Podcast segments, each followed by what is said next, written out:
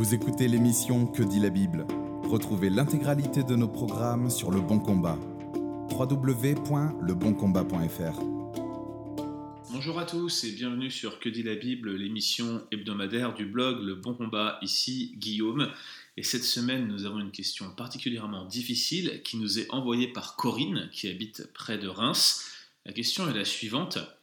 Un mauvais esprit envoyé de Dieu en 1 Samuel 18, 10 et 1 Samuel 19, verset 9, agit sur Saül pour le jeter nu à terre, jusqu'au verset 24 en prophétisant. Merci de m'éclairer sur cette question. Dans certaines versions, il est même question du mauvais esprit de l'Éternel. Eh bien, voici une question euh, difficile, décidément, on les enchaîne ces derniers temps, et on va essayer d'y répondre du mieux que nous le pouvons sur le bon combat. Alors, avant de, rentrer un petit peu dans le détail des explications que je peux fournir sur ce type de passage, j'aimerais qu'on refasse un bref historique de ce qu'il se passe dans le livre de Samuel. En 1 Samuel 8, euh, vous vous souvenez certainement que les Israélites demandent un roi.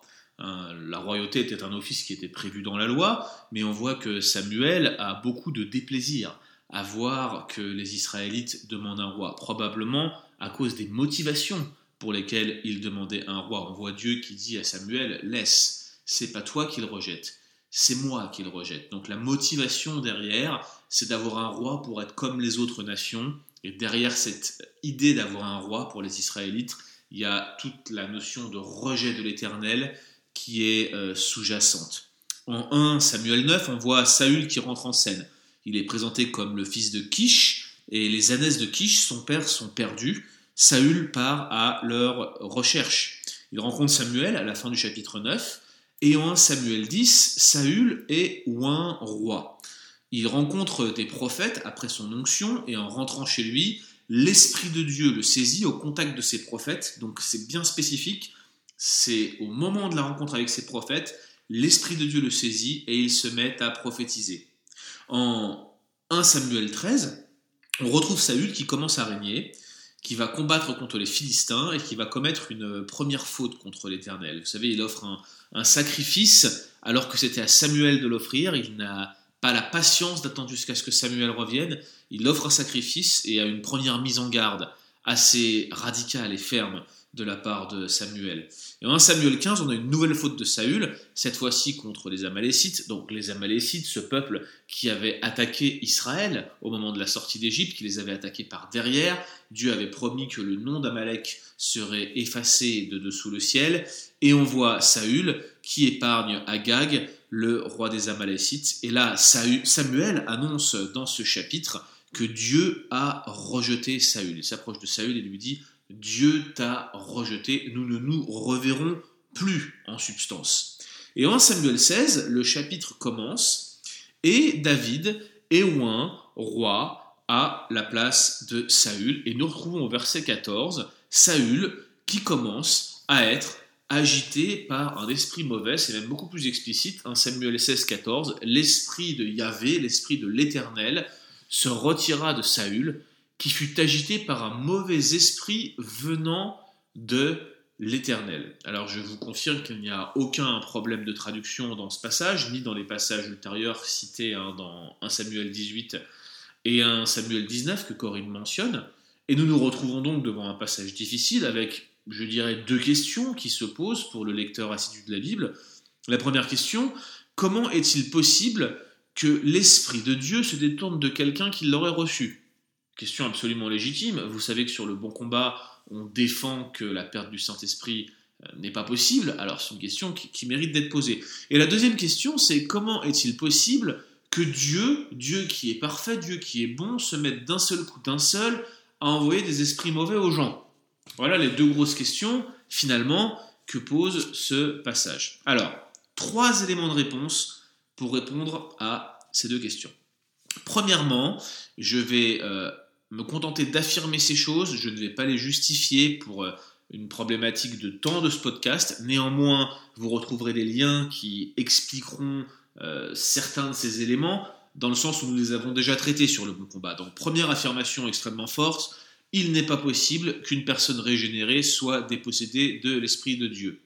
Il n'est pas possible qu'une personne régénérée soit dépossédé de l'Esprit de Dieu. Cela a à voir avec la doctrine de la persévérance finale des saints, cela a à voir également avec la notion d'assurance du salut. Il n'est pas possible qu'une personne régénérée soit privée, soit dépossédée de l'Esprit de Dieu qu'elle aurait auparavant reçu. Deuxième grosse affirmation, les saints de l'Ancien Testament, les croyants de l'Ancien Testament, les croyants authentiques, ceux qui croyaient réellement en Dieu, avaient fait une expérience de régénération et par conséquent étaient clairement régénérés et possédaient l'Esprit de Dieu d'une manière permanente. Et c'est d'ailleurs probablement le fond du sujet dans le chapitre 16, où vous avez cette transition entre Saül et David dans 1 Samuel 16, et vous avez ce contraste entre la possession euh, a priori pour peu de temps que Saül était en train de vivre et la possession permanente que vous retrouvez au verset 13 de 1 Samuel, 1 Samuel 16, 1 Samuel 16, 13. Samuel prit la corne d'huile, oignit David au milieu de ses frères, et là regardez bien cette affirmation, l'Esprit de l'Éternel saisit David à partir de ce jour-là, et dans la suite, littéralement, et pour toujours. Samuel se leva, et s'en alla à Rama. Donc verset 13, on a la permanence de l'Esprit de Dieu sur David, et verset 14, on voit que c'est tout le contraire pour Saül, l'Esprit n'a été présent en lui que pour un peu de temps. Alors qu'est-ce qu'il faut penser de cette perte de l'Esprit? De Saül Certains en ont tiré toute une doctrine, les dispensationalistes notamment affirment que dans l'Ancien Testament, dans l'Ancienne Alliance, l'Esprit n'était présent que de manière temporaire pour un service particulier, notamment sur les juges, mais aussi sur Saül ou sur les rois. Rien n'est moins sûr, comme je viens de, vous le mettre en évidence. Au verset 13, on voit que David a reçu l'Esprit et l'a gardé une fois pour toutes. Alors, dans quelle catégorie, en fait, tombe Saül? C'est difficile de le dire avec certitude, mais il me semble qu'il y a un cas où dans une section doctrinale, une section didactique du Nouveau Testament, ce style de cas est abordé. Il s'agit des fameux passages d'avertissement de l'Épître aux Hébreux. Vous savez, dans Hébreux 6, il est mention de ces personnes qui ont euh, été illuminées par l'Esprit, qui ont eu part au don céleste, qui ont goûté la bonne parole, mais qui sont tombées. Jean Calvin, en commentant ces passages difficiles, dit qu'il n'exclut pas que ceux qui sont rejetés de Dieu puissent être éclairés du Saint-Esprit pour un temps. Autrement, dit-il, où serait cette foi passagère dont il est question dans la parabole du semeur? Vous savez, ils ont la foi pour un peu de temps, et puis viennent les soucis, les problématiques du monde, et cette foi s'en va. Donc vous voyez l'affirmation euh, de Calvin derrière euh, euh, ce passage d'Hébreu 6, c'est qu'il est possible, comme un jugement en quelque sorte, de recevoir l'esprit pour un peu de temps, le perdre, mais cela n'équivaut pas à une régénération. Et il semble bien que c'est ce qui se passe avec Saül. Il a l'esprit pour un peu de temps. Manifestement, ses, accès de prophétie, c'est jamais quelque chose qui le prend à un moment où il est seul, mais c'est toujours quand il entre en contact avec des prophètes. C'est ce qu'on trouve en Samuel 19, 24, mais c'est ce qu'on trouve également lorsqu'il quitte euh, Samuel au chapitre 10. Alors on voit que la situation de Saül est quand même assez spécifique et qu'il ne s'agit manifestement pas du cas d'une personne qui serait régénérée et qui d'un seul coup aurait perdu le Saint-Esprit de Dieu. Donc le Saint-Esprit s'en va de Saül parce que Saül est une personne que Dieu a rejetée et qui n'a jamais réellement fait l'expérience d'une rencontre avec Dieu qui l'aurait euh, régénéré. Ça c'est pour la première chose, donc premier élément d'explication. La deuxième chose qui est préoccupante dans ce texte, c'est pourquoi Dieu enverrait un esprit mauvais Et c'est vrai que la question, elle mérite d'être posée parce qu'il y a un sens où Dieu, étant parfaitement bon, ne peut pas faire le mal. C'est contraire à sa nature, c'est contraire même à toute forme d'omnipotence divine. Dieu ne peut pas faire ce qui est logiquement impossible, Dieu ne peut pas faire ce qui est contraire à sa nature. Puisque Dieu est bon, comment donc pourrait-il faire quelque chose qui aurait rapport avec un esprit mauvais? Eh bien, je pense qu'il faut maintenir cette réalité que Dieu ne peut pas faire ce qui est contraire à sa nature. Mais Dieu se sert également de ce que l'on appelle des causes secondes, c'est-à-dire des causes qui vont être la conséquence logique ou la conséquence nécessaire ou la conséquence libre d'un décret divin. Laissez-moi vous lire ce que dit la confession de foi de 1689 qui résume très bien la notion de cause seconde. Voilà ce que dit la confession. Par rapport à la préscience de Dieu et au décret de Dieu, la cause première, donc le décret est cette cause première, toute chose arrive immuablement et infailliblement, de sorte que rien n'arrive par hasard ou en dehors de la providence de Dieu. Par la même providence, cependant, Dieu leur ordonne de se produire selon la nature des causes secondes, que ce soit nécessairement, librement ou de façon contingente. Donc, il est possible que des choses se produisent par la main de Dieu, mais que ce ne soit pas Dieu directement qui soit l'auteur de cette chose. C'est une cause seconde qui est la conséquence de ces décrets, mais qui n'est pas directement son décret. Par là, j'essaye de vous dire simplement que tout est contrôlé par Dieu dans ce monde. Tout ce qu'on voit, y compris le mal, arrive-t-il un malheur dans une ville sans que l'Éternel en soit l'auteur, nous dit l'Ancien Testament? Ça ne veut pas dire que Dieu nécessairement va décréter le mal directement, mais à cause des causes secondes, à cause de la chute et de ses conséquences, et à cause de cette euh, souveraineté de Dieu qui s'exerce aussi sur tout ce qu'il se passe dans le monde, y compris les choses mauvaises, Dieu, par ses causes secondes, peut opérer ce type de choses qui apparemment sont mauvaises et qui sont mauvaises dans les faits, mais ce n'est pas Dieu qui en est l'auteur directement par la cause première, par son décret divin. Je pense que pour être plus clair, il faudrait qu'on ait carrément une histoire qui nous montre ce type d'équivalence avec des causes secondes. Et il y en a une en fait. Je pense qu'on en retrouve une dans le chapitre 22 du premier livre des rois, au moment où Akab, le roi d'Israël, s'allie à Josaphat, donc du royaume du sud, de Juda, pour aller combattre les Syriens. Alors qu'ils sont en train de délibérer et que Akab a ramené certains faux prophètes qui lui prédisent une victoire assurée, le roi Josaphat demande à ce qu'on ramène Miché, qui était d'ailleurs alors en prison. Et Miché va dire la chose suivante. Il va avoir une vision de ce qui se passe dans le ciel, une sorte de conciliabule entre Dieu et des esprits qui sont autour de lui. Regardez ce que Miché dit. Il dit, verset 19, Écoute donc la parole de l'Éternel. J'ai vu l'Éternel assis sur son trône, et toute l'armée des cieux se tenant auprès de lui, à sa droite et à sa gauche. Et l'Éternel dit, Qui séduira Akab pour qu'il monte à Ramoth en Galaad et qu'il y périsse? Les esprits répondirent les uns d'une manière, les autres d'une autre. Et un esprit vint se présenter devant l'Éternel et dit, Moi, je le séduirai. L'Éternel lui dit, Comment?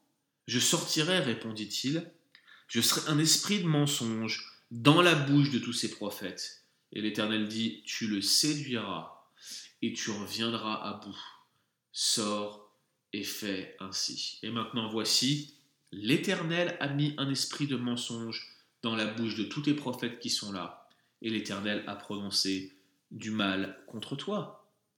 Ce que, ce que dit ce passage est particulièrement intéressant tous les faux prophètes qu'Akab avait ramenés prophétisaient le mensonge parce que, verset 23, l'Éternel a mis un esprit de mensonge, de mensonge dans la bouche de tous les prophètes. Mais on voit bien dans le déroulement de la section narrative que cet esprit de mensonge n'est pas simplement mis par Dieu comme ça spontanément sur une décision de sa part qui serait euh, le fruit uniquement de sa propre délibération et de son décret primaire et divin, c'est l'esprit lui-même, le mauvais esprit, qui vient se rapprocher de Dieu et qui suggère d'être envoyé. On a un bel exemple ici dans un roi chapitre 22 d'un esprit qui est envoyé par Dieu, mais indirectement par le moyen de cause seconde. Et ce n'est pas isolé dans l'Ancien Testament. Régulièrement, l'Ancien Testament va euh, manifester le mal ou la, tentation directement par la main de Dieu. Par exemple, Deutéronome 13, versets 2 et 4, Amos 3, verset 6, de Samuel 24, 1. Vous retrouvez la même histoire dans 1 Chronique 21, verset 1. Vous avez l'histoire euh, du mauvais esprit qui est envoyé par Dieu entre Abimelech et les gens de Sichem dans euh, le livre des juges, chapitre 9, verset 23. Vous avez euh, cette histoire de l'esprit de mensonge qui est mis dans la bouche des faux prophètes avec cette description qui nous révèle la manière dont ça se passe. Et puis vous avez ce mauvais esprit qui est donc envoyé directement en Saül. Donc les deux premiers éléments de réponse, c'est cela. C'est Saül n'était pas régénéré, c'est juste l'esprit de Dieu qui s'en va de lui, qui était là que temporairement. Et puis, euh, vous avez cette, euh, cette arrivée de l'esprit mauvais qui semble correspondre à une sorte de, de schéma caractéristique de la manière dont Dieu agit lorsqu'un esprit de mensonge ou lorsqu'un mauvais esprit est envoyé entre deux personnes ou sur une personne elle-même. Le troisième et dernier commentaire que j'aimerais faire sur cette histoire, c'est que finalement, la nature du mauvais esprit n'est pas précisée dans les différents passages narratifs qui parlent de Saül. Nous, on lit mauvais esprit et on vient avec nos lunettes de chrétiens du 21e siècle qui avons lu le Nouveau Testament et qui avons vu tous ces esprits démoniaques qui prennent possession des gens et on vient en faire une analogie et on se dit ah ben voilà en fait Saül était possédé par un démon. Eh bien pas forcément. C'est pas ce que le texte dit. Le texte dit un mauvais esprit de l'Éternel, un mauvais esprit venant de l'Éternel. C'est pas forcément un esprit démoniaque. Il peut s'agir tout simplement d'une sorte d'endurcissement, d'une sorte de folie qui pousse au mal, un esprit qui nous conduit à faire le mal. Et en fait, quand on regarde comment Saül agissait, il était tout simplement pris d'accès de rage et de colère, et il essayait de tuer David jusqu'à le clouer contre le mur avec sa lance. Et cette forme d'endurcissement ressemble trait pour trait à l'endurcissement que Dieu se propose de donner à Pharaon et finalement fait à Pharaon. Il, durcit son cœur littéralement de sorte que Pharaon s'endurcit dans une forme de, de, folie meurtrière au point que son propre peuple périt sous l'action des plaies d'Égypte. Et c'est grosso modo le même schéma qu'on retrouve ici en la personne de Saül. Donc Saül n'était pas régénéré, faut pas s'étonner que l'esprit s'en aille de lui, il était là que pour un peu de temps. Et puis Dieu envoie un esprit mauvais, certes, mais il se sert de cause seconde pour le faire. Et on a cette description dans 1 roi 22 qui nous laisse à penser que c'est probablement ce qui s'est passé avec Saül en 1 Samuel 16, 1 Samuel 18, 1 Samuel 19. Et finalement, souvenons-nous que la nature de l'esprit mauvais concernant Saül est plus probablement liée à la description de ses accès de rage le contraste entre la permanence de l'esprit et la paix qui habite David avec la colère qui est sur Saül et l'absence de la présence de l'Esprit de Dieu qui se traduit par cet esprit mauvais. En conclusion donc que ce passage ne nous affole pas outre mesure, bien sûr comme d'autres passages des Écritures, il contient des difficultés, mais il me semble qu'en usant de ce que l'on appelle de l'analogie de la foi, c'est-à-dire ce principe selon lequel les passages les plus clairs de l'Écriture interprètent les plus difficiles, on a une explication qui tient la route, qui est plausible et qui est conforme à la nature et à la réalité de qui Dieu est. C'était Que dit la Bible? On vous donne rendez-vous la semaine prochaine. Merci d'avoir écouté cet épisode de Que dit la Bible? Retrouvez l'intégralité de nos programmes sur Le Bon Combat. www.leboncombat.fr